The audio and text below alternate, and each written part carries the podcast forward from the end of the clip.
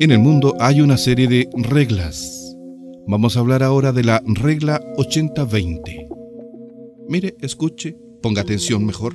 Regla 80-20. Edwin Bliss da por sentado que el 80% de la importancia total de una lista de cosas por hacer está contenida en tan solo el 20% de esa lista. Se espera que con efectuar dos de cada diez actividades se consigue el 80% de lo realmente trascendente. Diariamente, por la noche, elabore una lista de los 10 quehaceres más deseables por usted. Dedique parte de su tiempo de trabajo matutino a realizar las dos actividades de mayor importancia y urgencia.